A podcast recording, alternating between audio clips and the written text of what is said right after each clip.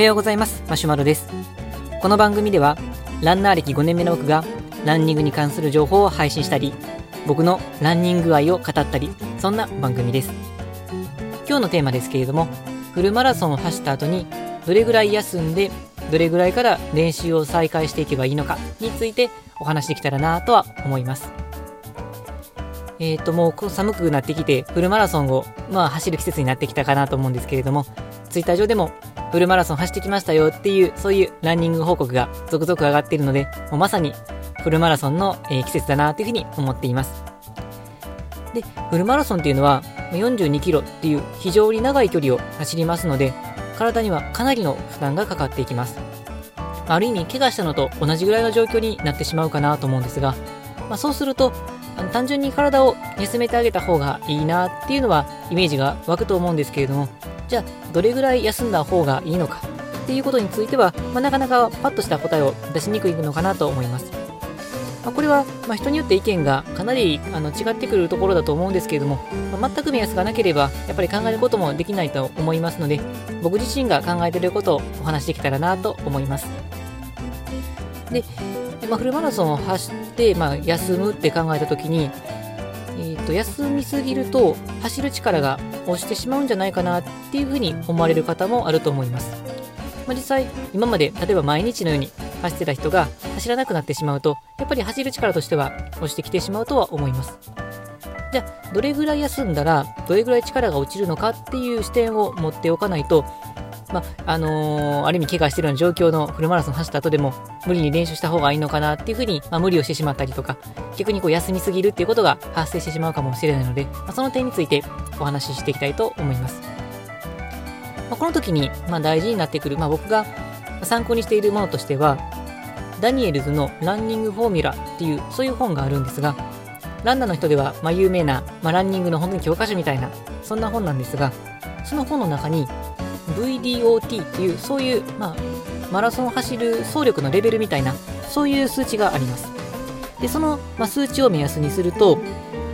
2週間丸々休んだ場合どれぐらいその VDOT が落ちるのかっていうのが書いてありましたで実は2週間丸々休むと2%も総力は下がらなかったんです。これってまあ人によって意外と思われる方もあると思います。マラソンに限らずですけど、まあ、スポーツやってる方であれば、まあ、ほぼ毎日のように練習をして、まあ、週に1回か2回かぐらいは休む日もあるかと思うんですけれども、ま、結構毎日のように練習されてる方が多いかなとは思います。でそうすると2週間も丸々練習を休んでしまうともうガクッとこう走る力が落ちるんじゃないかなと思われると思うんですが実は2%も落ちないんですねで、まあ、そうすると、まあ、練習できる時だったらもちろんいいんですがフルマラソン走ったような時あとかなり体に負担かかったような時っていうのは、まあ、むしろしっかり休んでしまった方が、まあ、この総力2%を、まあ、犠牲にしてでもあの体を回復させるそういうメリットはあるのかなとは思います。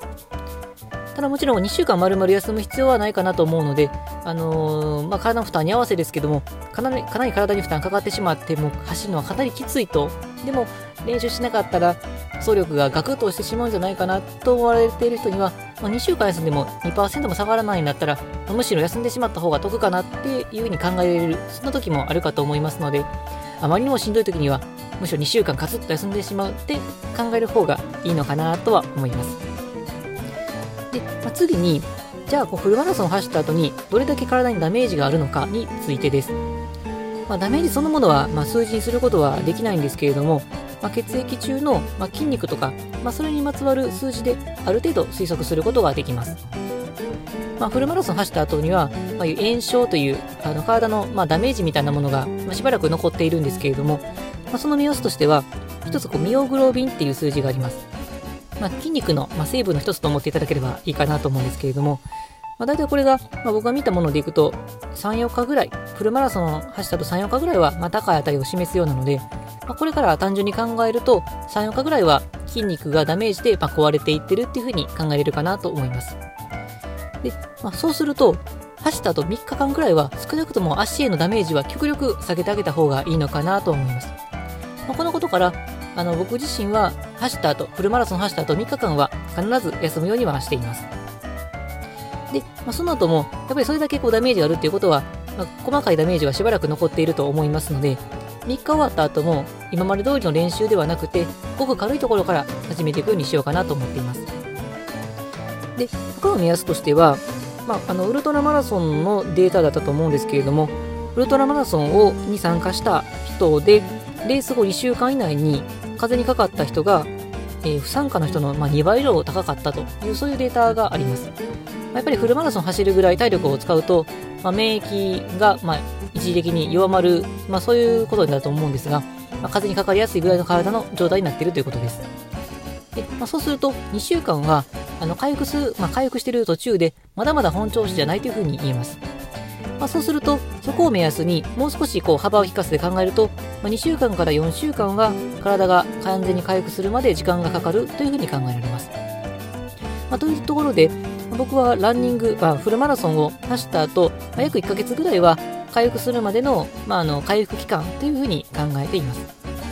で、その1ヶ月っていう視点で考えると、まあ、これも先ほど紹介したダニエルズのランニングフォーミュラっていう本の中に、まあ、休養後、あの、まあ、回復期間をどれだけの長さに取るのかっていうことで、練習強度をどれぐらいにするのかっていうのも実は書かれていたんです。で、今回この視点から1ヶ月を回復期間に当てるとすると、前半の2週間は E ペースの50%。E ペースというのはいわゆるジョギングぐらいのペースなんですが、それぐらいの強度のあの50%ぐらい。だかなり軽いですね。で、後半2週間は E ペース、ジョギングペース、イージーペースの75%ぐらいの強度っていう風に書かれていました。まあ、そのところから自分なりのあの考えとしては、最初、フルマラソン走った最初の2週間の、特に最初3日っていうのは完全に休んで、まあ、その後、あの3、4日ぐらいっていうのは、まあ、自転車のような足に負担がかかりにくいような、そういうトレーニングで、でしかもごく軽いような散歩に行くぐらいの、それぐらいでやっていくのがいいのかなと思いました。で、次の1週間、フルマラソン走ってから2週間目には、まあ、3キロから5キロぐらいのごく短い距離を週に2、3回ペースで、ジョギングよりもさらにゆっくりめの、そんなペースでやっていくと、足に負担が少ないのかなと思います。で、これぐらいの強度であれば、あのおそらく足の負担はほとんどない中で、でも血流を増やすことによって体のこの回転っていうのは保たれるかなと思います。でさらに3週間目、4週間目になってくると、まあ、徐々に慣らしていくことが大事かなと思いますので、ただスピード練習のようなそういう高強度なのはまだ取り入れずに、ジョギングのゆっくりめのジョギングから普通のジョギングぐらいのペースにして、まあ、5キロから、まあ、長くてもう10キロ、まあ、できたら5、6キロぐらいを1回のものとしてやっていくのがいいのかなとは思っております。なので、最初の1週間はかん、えー、最初の3日間は完全に休養。次は自転車。次にごく短い距離をジョギング。で、その後はだんだん徐々に増やしていって、少なくとも1ヶ月が終わる時までは、スピード練習は行わない。そんな風にしようかなと思っています。まあ、去年もそういう風にしていって、まあ、少なくともこのあの走り終わった1ヶ月は早く走りたい気持ちでもんもんしてましたけれども、まあ、幸い故障することもなく、足にあの、まあ、ダメージ足ダメージも残ることなく、次の練習を再開することができていたので、僕としてはこれは非常に良かったのかなと思ってはいます。はい、はい、それでは本日は以上になります。この、えー、練習の方法というのは一例ですので、他にもこんな方法がいいよとか、こんな視点があったらよりあの効果的だよっていうのがありましたら、ぜひコメントをいただけたらなと思います。それでは、えー、フルマラソン終わった方もまだの方も今日も楽しく走っていきましょう。それではさようなら。